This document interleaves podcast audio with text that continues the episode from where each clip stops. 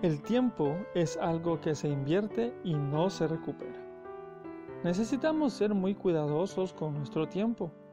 En Efesios 5:15 dice, Mirad pues atentamente cómo andéis.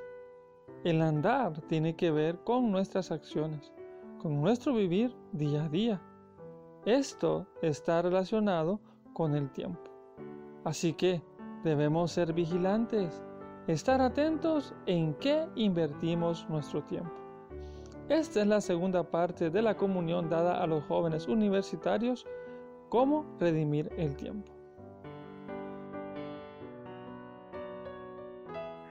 Eso es otra cosa muy importante, jóvenes, tener compañeros, tener personas que tengan la misma visión, que puedan ser de apoyo para nosotros.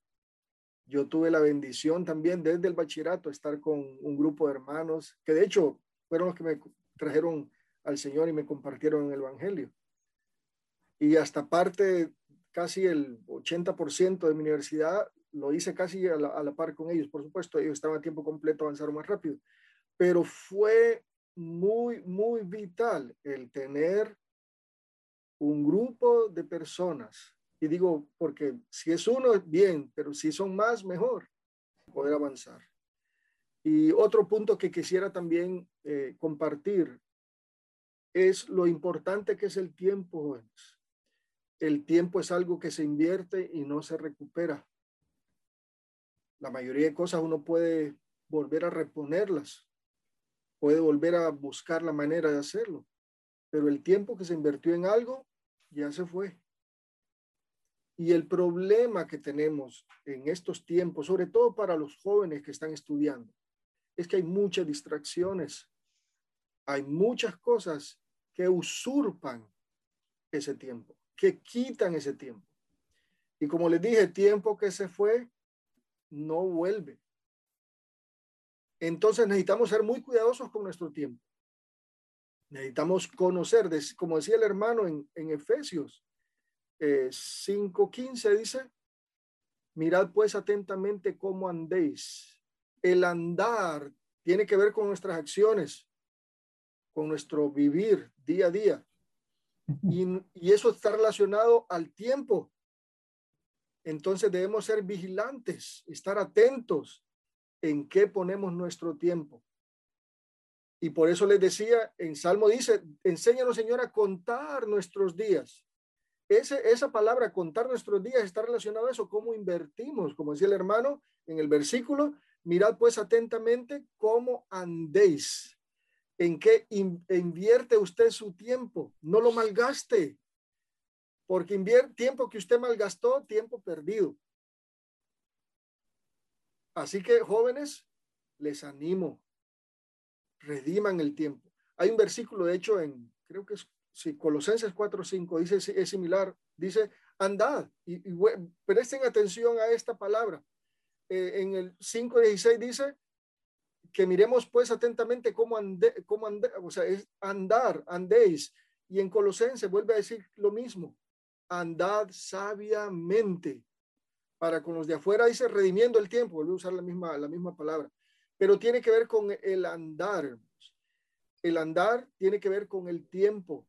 Nuestro tiempo tiene, eh, durante el día, debemos acostumbrarnos a, a definir qué es lo que hacemos, a tener un horario, a estipular el tiempo que vamos a hacer cada cosa.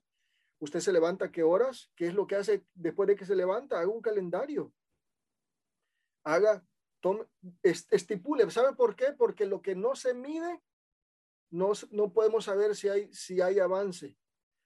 Lo que no se mide no se puede alcanzar, jóvenes. Lo que no se define tiempo simplemente se desperdicia. Y debemos aprender a administrar nuestro tiempo. La gente hoy en día, hermanos y jóvenes, desperdicia el tiempo en cualquier cosa. Y el sistema está hecho para eso, pero debemos aprovechar la, tecnología para cosas de provecho e invertirlo en el tiempo que corresponde. Si no, usted desperdiciará su tiempo, lo cual es también desperdiciar su vida. Cuando llega viejo, va a haber deseado, ah, ¿por qué no hice eso? ¿Por qué no invertí tiempo en esto. se lo digo, yo a veces digo, debía haber comenzado a estudiar lenguas o idiomas desde antes, pero todo, todo a su tiempo. Entonces, ya no vamos a llorar por lo que está atrás, pero sí cuidemos de lo que viene. Jóvenes, le voy a leer una porción que está en, en Romanos 13, que está relacionado con esto, del tiempo, conocer el tiempo. Conocer el tiempo no significa conocer todo. Debemos tener un enfoque, como les dije, la vida es un proyecto, tiene un inicio y un final.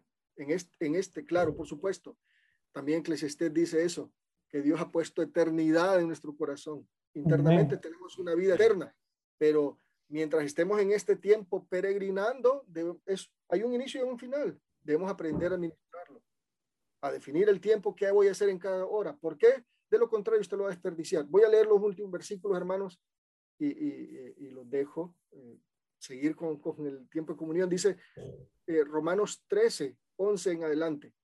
Y esto, conociendo el tiempo, que es ya hora de levantarnos, de levantaros del sueño, porque ahora está más cerca de nosotros nuestra salvación que cuando creímos.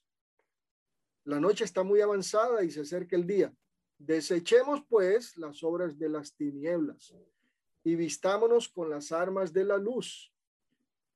Mire cómo dice, andemos como de día. Honestamente, no en jergas, no en borracheras, no en fornicaciones y lascivias, no en contiendas y envidias, sino vestidos del Señor Jesucristo. No proveáis para la carne a fin de satisfacer sus concupiscencias. Jóvenes, andemos como es de día. Sí. Y en esto tiene que ver nuestro hacer, eh, nuestro estudiar, nuestro movilizarnos. Somos para el Señor, vistámonos del Señor y dice, jóvenes, no proveáis para la carne. Y la nota en este versículo, estoy leyéndolos en base a la versión recobro, la nota en este versículo dice que proveer para la carne es pensar de antemano para la carne. Jóvenes, tengan cuidado de poner su mente.